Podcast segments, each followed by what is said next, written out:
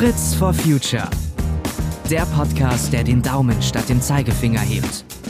Denn nachhaltig verändern können wir uns nur gemeinsam.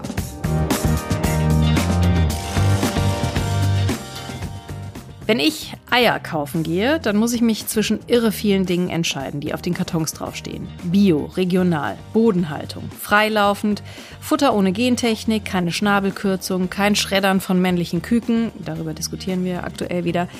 Und mit diesem ganzen Chaos im Kopf ein herzliches Hallo zu dieser Podcast-Folge von Fritz for Future. Ich denke, ihr kennt dieses Gefühl alle, selbst wenn ihr keine Eier esst. Aber es ist ja bei vielen Produkten ganz, ganz ähnlich. Als Konsumentinnen und Konsumenten finden wir uns in einem Siegeldschungel wieder. Und während es irgendwie toll ist, dass Produkte mit einem Siegel für besonders gut befunden werden, macht die Vielzahl das Einkaufen aber doch manchmal unübersichtlich. Deshalb fragen wir heute Dr. Anja Weber. Was bringen Ökolabel eigentlich, beziehungsweise wie muss ich sie als Verbraucherin oder Verbraucher lesen, damit sie mir wirklich was bringen? Dr. Anja Weber ist Assistenzprofessorin am Marketinglehrstuhl der HHL Leipzig, wo sie auch promoviert hat. Ganz herzlich willkommen, Anja.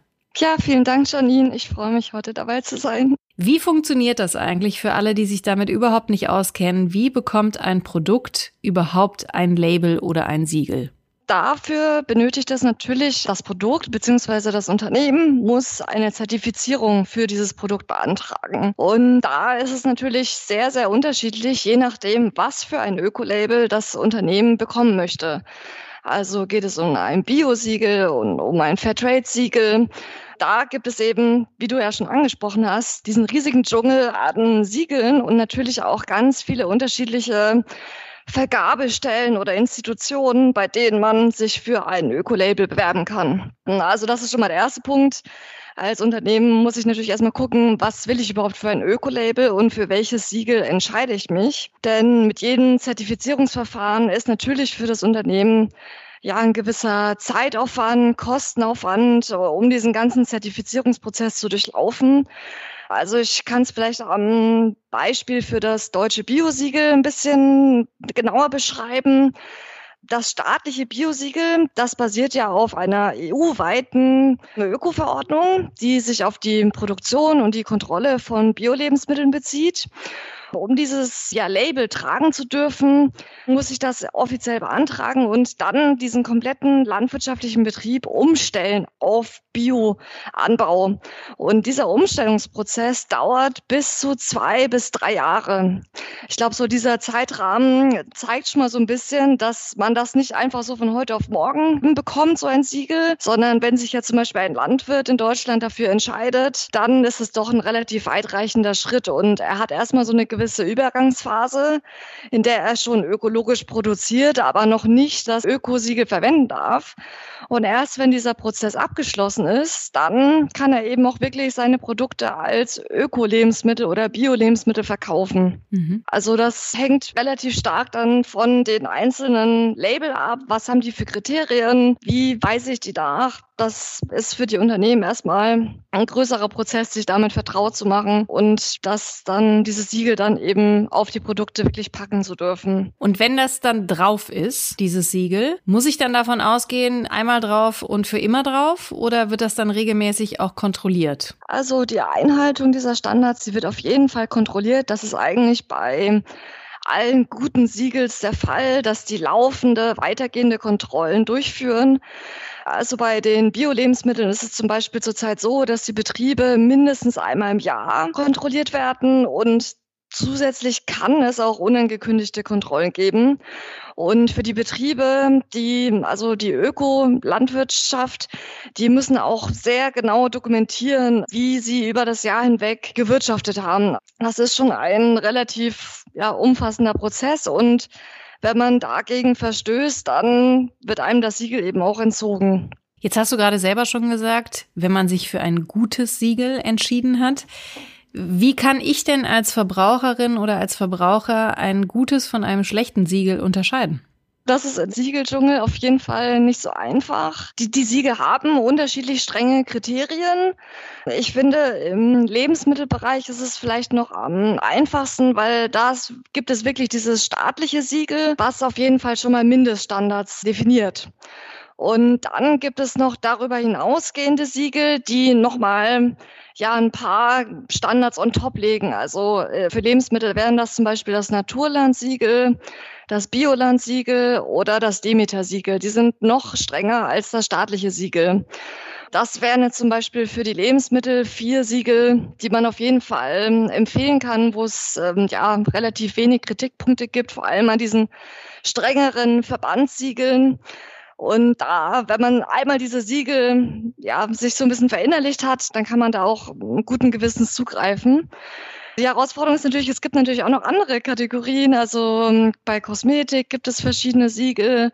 Bei Textilien, also bei ähm, Mode kommt es jetzt immer mehr auf, dass man auch auf nachhaltige Produktion, was auch immer das bedeutet, achtet. Also gerade bei Mode hm, ist die Frage, achte ich jetzt wirklich auf die ökologische Produktion oder achte ich eher auf soziale Standards? Das wären dann eben ja die Fair Trade oder Fairware Siegel. Es gibt auf jeden Fall für jede Kategorie so ein paar relativ gut anerkannte Siegel, denen man dann auch erstmal so vertrauen kann. Die also zum Teil sind international angewendet. Das sind unabhängige Institutionen, die jetzt nicht unbedingt gewinnorientiert arbeiten und eben auch nicht jetzt nur von den Herstellern oder nur von den Branchenverbänden initiiert sind, sondern von unabhängigen Institutionen. Was rätst du denn, wenn für ein Produkt tatsächlich mehrere Siegel vorhanden sind, die auch auf einem Produkt drauf sind? Wonach soll ich denn dann gehen? Also muss ich mich als Verbraucherin oder als Verbraucher da nach irgendwas entscheiden oder für oder gegen irgendetwas? Also was fahre ich denn da am besten für eine Linie? Also wenn jetzt auf dem Produkt mehrere Siegel sind, das ist ja wahrscheinlich eher positives Zeichen, aber es hängt natürlich davon ab, was da jetzt drauf ist. Also man hat ja wirklich mittlerweile auf den Produktverpackungen so viel Informationen und so viele Siegel. Also viel Siegel heißt jetzt nicht unbedingt besser als ein gutes Siegel. So, ich würde wirklich empfehlen, dass man sich für die verschiedenen Kategorien anguckt, was sind wirklich die vertrauenswürdigen Siegel und, und jetzt nicht nach mehr Siegel ist besser als wenig Siegel. Genau, also bei Kosmetik gibt es eigentlich so vier Ökolabel, die recht gut anerkannt sind. Das eine ist das BDIH-Siegel für kontrollierte Naturkosmetik. Das zweite ist das Natrue-Siegel. Und dann gibt es noch das EcoCert und Cosmos-Siegel. Also das wären zum Beispiel vier Siegel. Wenn die drauf sind, kann man sich auch sicher sein, dass es Naturkosmetik ist. Bei ähm, Textilien, da hängt es eben, wie gesagt, ein bisschen davon ab. Guckt man eher auf die ökologische Dimension von Nachhaltigkeit oder eher auf die sozialen Standards. Für die ökologische Nachhaltigkeit, da ist wirklich das das gängigste Siegel das GOTS-Siegel. GOTS steht für Global Organic Textile Standard. Und ja, der definiert wirklich ja, sehr anspruchsvolle Umweltkriterien für die Produktion. Und das wäre zum Beispiel ein Siegel, dem man auf jeden Fall vertrauen kann. Und wenn man noch stärker auf die soziale Komponente achten möchte, dann kann man sich zum Beispiel an dem Fair Trade Siegel oder auch an dem Siegel der Fairware Foundation orientieren. Genau bei Fair Trade ist übrigens auch interessant, also gerade auch bei Lebensmitteln, viele Fair Trade Produkte sind auch gleichzeitig biozertifiziert. Also das, was du gesagt hast, oft gibt es da auch so eine Überschneidung, dass manche Produkte sogar beides haben. Aber ganz grundsätzlich können wir an der Stelle schon mal festhalten, also viele Siegel zu haben, macht das Produkt nicht automatisch besser, sondern es geht darum, wirklich zu gucken, welche Siegel sind da drauf. Dann muss man sich selber mit den Siegeln ein Stück weit auseinandersetzen, um zu gucken, was treffe ich für mich für eine Entscheidung. Also kümmere ich mich mehr um den ökologischen, also den Umweltaspekt oder vielleicht auch um faire Arbeitsbedingungen. Und jetzt ist aber natürlich die große Frage, um mich mit den Siegeln auseinanderzusetzen, wo kann ich denn da zum Beispiel nachschauen? Da muss man ein bisschen im Internet recherchieren. Es gibt inzwischen ein paar Websites, die es auch als Apps äh, fürs Handy mittlerweile gibt, die einem so ein bisschen eine Orientierung liefern. Also das sind zum einen siegelklarheit.de und die zweite Seite ist labelonline.de. Und da findet man die Siegel nach Kategorien sortiert und die geben eben auch Empfehlungen, also oder stufen die Label so ein bisschen ein nach ähm, besonders empfehlenswert, empfehlenswert, weniger empfehlenswert. Oder wenn man ein Siegel findet auf einem Produkt, was man jetzt noch gar nicht kennt, dann kann man eben zum Beispiel in diesen Apps oder auf der Website relativ schnell nachgucken, ob das jetzt wirklich ein gutes Label ist oder nicht. Also die haben nach sehr umfangreichen Bewertungsprozess versucht, da ein bisschen Klarheit zu schaffen. Das wären jetzt zum Beispiel zwei Seiten, die man nutzen könnte. Also ist es so, dass Konsumentinnen und Konsumenten sich tatsächlich überhaupt orientieren an diesen ganzen Siegeln, die da drauf sind? Oder interessiert die das eigentlich gar nicht, weil es vielleicht auch zu viele sind? Ja, das ist äh, wirklich eine gute Frage. Die ja, stelle ich mir natürlich auch als Forscherin, weil wir ja doch feststellen, die zum Beispiel die Anteile für Bio-Lebensmittel, die wachsen von Jahr zu Jahr, die Umsatzanteile, aber trotzdem ist es immer noch ein sehr geringer Prozentsatz.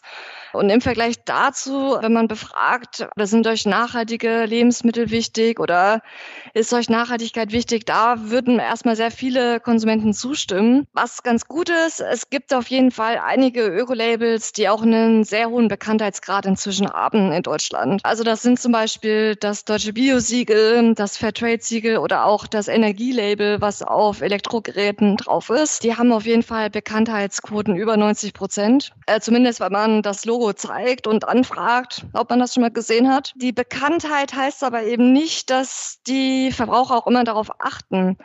Ich glaube, das kennt man wahrscheinlich auch von sich selbst, wenn man einkaufen geht dann hat man so viele Überlegungen im Kopf oder möchte eben auch schnell einkaufen, dass man jetzt nicht für jedes Produkt umständlich sucht, wo ist jetzt hier ein Biosiegel und man hat eben auch noch andere Kriterien beim Einkauf. Deswegen geht schon, denke ich, oft so im Alltag. Dieses Siegel, wenn man jetzt nicht bewusst danach sucht, geht schnell unter. Selbst bei Verbrauchern, die eigentlich gerne nachhaltig kaufen würden. Es gibt zum Beispiel Eye-Tracking-Studien, wo Verbraucher mit einer Eye-Tracking-Brille durch den Supermarkt gegangen sind und hinterher haben die Forscher die Daten ausgewertet und geguckt, wie viele haben denn diese Öko-Labels überhaupt gesehen und das war wirklich ein verschwindend geringer Anteil, weil sie eben auf andere Dinge gucken, also auf den Preis. Dann gibt es bei den Produktverpackungen manchmal so ein Sichtfenster, wo das Produkt selbst zu sehen ist. Dann guckt man sich das an, um ein Gefühl zu kriegen, ist das ein gutes Produkt. Man schaut sich die Nährwertangaben an, man schaut sich das Haltbarkeitsdatum an. Also es gibt so viel konkurrierende Informationen, dass natürlich beim Einkauf jetzt so ein Bio-Siegel oder Ökosiegel schon sehr schnell untergehen kann. Das ist, glaube ich, schon die Realität in den meisten Fällen. Konkurrierende Informationen finde ich einen sehr schönen Begriff. Deswegen die Frage, glaubst du, die Menschen würden sich mehr dafür interessieren, wenn wir das System vereinfachen würden? Und wie kann so eine Vereinfachung aussehen? Vereinfachung wäre, glaube ich, auf jeden Fall ein guter Schritt. Das ist auch keine neue Forderung. Das wird, glaube ich, schon seit Jahren eigentlich gesagt, dass es diesen Label-Dschungel gibt. Ich sehe aber zurzeit noch nicht wirklich eine Tendenz zu einer Vereinfachung. Ich habe eher das Gefühl, dass immer noch weitere neue Siegel auf den Markt kommen ja, sich das Spektrum eher noch erweitert gefühlt. Positivbeispiel ist, glaube ich, das Energielabel, was ich schon mal kurz erwähnt habe. Das weist ja die Energieeffizienz für Elektrogeräte aus auf den Stufen von A bis G. Und das ist wirklich sehr gut verständlich und man kann die Produkte direkt miteinander vergleichen. Das gab es bis vor kurzem eigentlich so noch gar nicht für andere Produktkategorien oder für ja, generell Nachhaltigkeit. Das Gute bei dem Energielabel ist eben auch, dass es immer noch für die Hersteller einen Anreiz schafft, dass man noch auf die nächste Stufe kommt. Das Energielabel wird auch ab nächsten Jahr nochmal reformiert und die Stufen werden wieder geändert, weil inzwischen hatten fast alle Produkte A, A+, A++ und es hat schon suggeriert, dass alle Geräte irgendwie energieeffizient sind. Das heißt, das wird jetzt nochmal angepasst, sodass es wieder eben für die Hersteller einen Anreiz gibt, die gute Klasse A zu bekommen. Ja, das wäre, glaube ich, auf jeden Fall ein guter Schritt. Was mir auch aufgefallen ist, äh, dieser Begriff Bio und Öko, der ist ja auch sehr gut verständlich und der ist für Lebensmittel eben ein geschützter Begriff. Diesen Begriff, darf ich nur auf mein Produkt schreiben, wenn ich auch tatsächlich dieses staatliche Biosiegel habe. Und das gibt es aber eben in anderen Bereichen auch nicht. Also zum Beispiel für den Naturkosmetikbereich. Dieser Begriff ist an sich nicht geschützt. Wenn ich kein zertifiziertes Siegel habe, ist ziemlich unklar, was der Hersteller jetzt gerade unter Naturkosmetik versteht. Also das wäre, glaube ich, auch etwas, womit man noch ein bisschen den Konsumenten sogar ohne Siegel eine ziemlich einfache Orientierung geben würde, wenn solche Begriffe dann noch wirklich mit zumindest gesetzlichen Mindeststandards hinterlegt sind. Es gibt immer noch sehr viele, ja, ich sag mal, irreführende Aussagen. Zum Beispiel kann ein Hersteller einfach auskontrollierten Anbau auf das Produkt schreiben. Das bedeutet aber letztlich nichts. Also es ist nicht definiert, wer kontrolliert, was wird kontrolliert. Und das klingt erstmal schön, aber ähm, besagt eben erstmal nicht viel aus natürlichen Inhaltsstoffen. Das ist nicht gleichzusetzen eben mit einem zertifizierten Naturkosmetikprodukt. Ich denke, da wäre es auf jeden Fall ein guter Schritt, weil man solche Begriffe gesetzlich auch definiert, dass man da nicht so schnell in die Irre geleitet wird von schönen Phrasen. Jetzt bei all dem, was du weißt, wie gehst du denn einkaufen? Wie triffst du deine Entscheidungen, wenn du vor den Regalen stehst? Ja, also ich finde es persönlich, es ist eigentlich ganz hilfreich, wenn man sich jetzt Supermarkt an einem Biosiegel orientiert. Das erleichtert ja eigentlich sogar den Einkauf, weil dann hat man nicht mehr 20 Produkte zur Auswahl, sondern vielleicht nur noch vier oder fünf Produkte in Kategorien, wie jetzt Kaffee zum Beispiel. Von dem her finde ich, also mir persönlich hilft es eigentlich schon und wenn ich jetzt zum Beispiel ja eben Bio-Lebensmittel kaufe, die gibt's ja mittlerweile wirklich auch im klassischen Lebensmitteleinzelhandel in jedem Markt. Also die sind super gut verfügbar. Also ich persönlich esse dann schon mit einem besseren Gefühl die Gurke mit Schale, als wenn ich jetzt die konventionellen Produkte würde, die dann eben doch mehr Pestizide oder eventuell Rückstände aufweisen. Also von dem her finde ich, für mich ist das schon eigentlich eine, eine ich sehe es eher als Hilfe und Orientierung beim Einkauf. Dann hilf du mir doch nochmal auf mein Beispiel vom Anfang bezogen mit den Eiern. Wie würdest du denn an der Stelle vorgehen oder wie gehst du vor, falls du Eier kaufst? Ja, also bei Eiern, da gibt es ja schon seit längerer Zeit diese verschiedenen Haltungsformen, also von der Bodenhaltung über die Freilandhaltung bis hin zur Biohaltung. Freilandhaltung klingt erstmal sehr schön, ist natürlich auch besser als die Bodenhaltung, aber es gibt eben doch nochmal einen Unterschied eben zu den Bio-Eiern. Also ein Beispiel vielleicht, damit man sich das vorstellen kann, bei der Freilandhaltung, da kommen auf einen Quadratmeter im Stall neun Tiere, bis zu neun Tiere. Bei der Biohaltung ist das nochmal reduziert.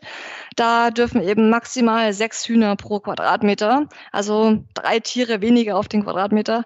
Die haben eben einfach nochmal ein bisschen mehr Platz, was, denke ich, aus Tierwohlgründen ganz positiv zu sehen ist.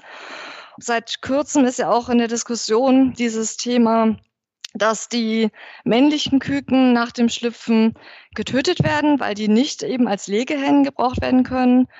Und wenn man da also nochmal über die Bio-Eier hinausgehen möchte, dann kann man da eben nochmal drauf achten. Da gibt es inzwischen auch bei einigen Händlern Eier, die eben darauf verzichten, dass man die männlichen Küken nach dem Schlüpfen tötet, sondern entweder die männlichen Küken aufziehen oder seit kurzem gibt es eben auch ein Verfahren, um schon vor dem Schlüpfen zu bestimmen, wird das so ein Hahn oder eine Henne und da noch ein besseres Gewissen haben möchte, dann kann man natürlich da nochmal darauf achten. Das heißt, die Initiativen heißen dann Bruderküken.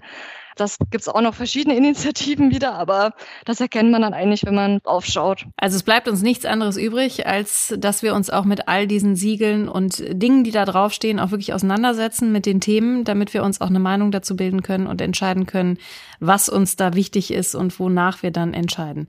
Ganz vielen Dank, Anja, für diese wertvollen Tipps. Toll, dass du heute hier gewesen bist. Ja, sehr gerne. Ich hoffe, es hat ein bisschen geholfen, Licht ins Dunkel zu bringen. Unbedingt. Ich glaube, wir gehen jetzt mit einem ganz anderen Blick zum Einkaufen, bin ich mir ganz sicher. Vielen Dank. Und vielleicht mögt ihr uns auch teilhaben lassen an euren Erfahrungen. Wie geht ihr vor? Achtet ihr überhaupt auf Siegel? Welche sind euch wichtig?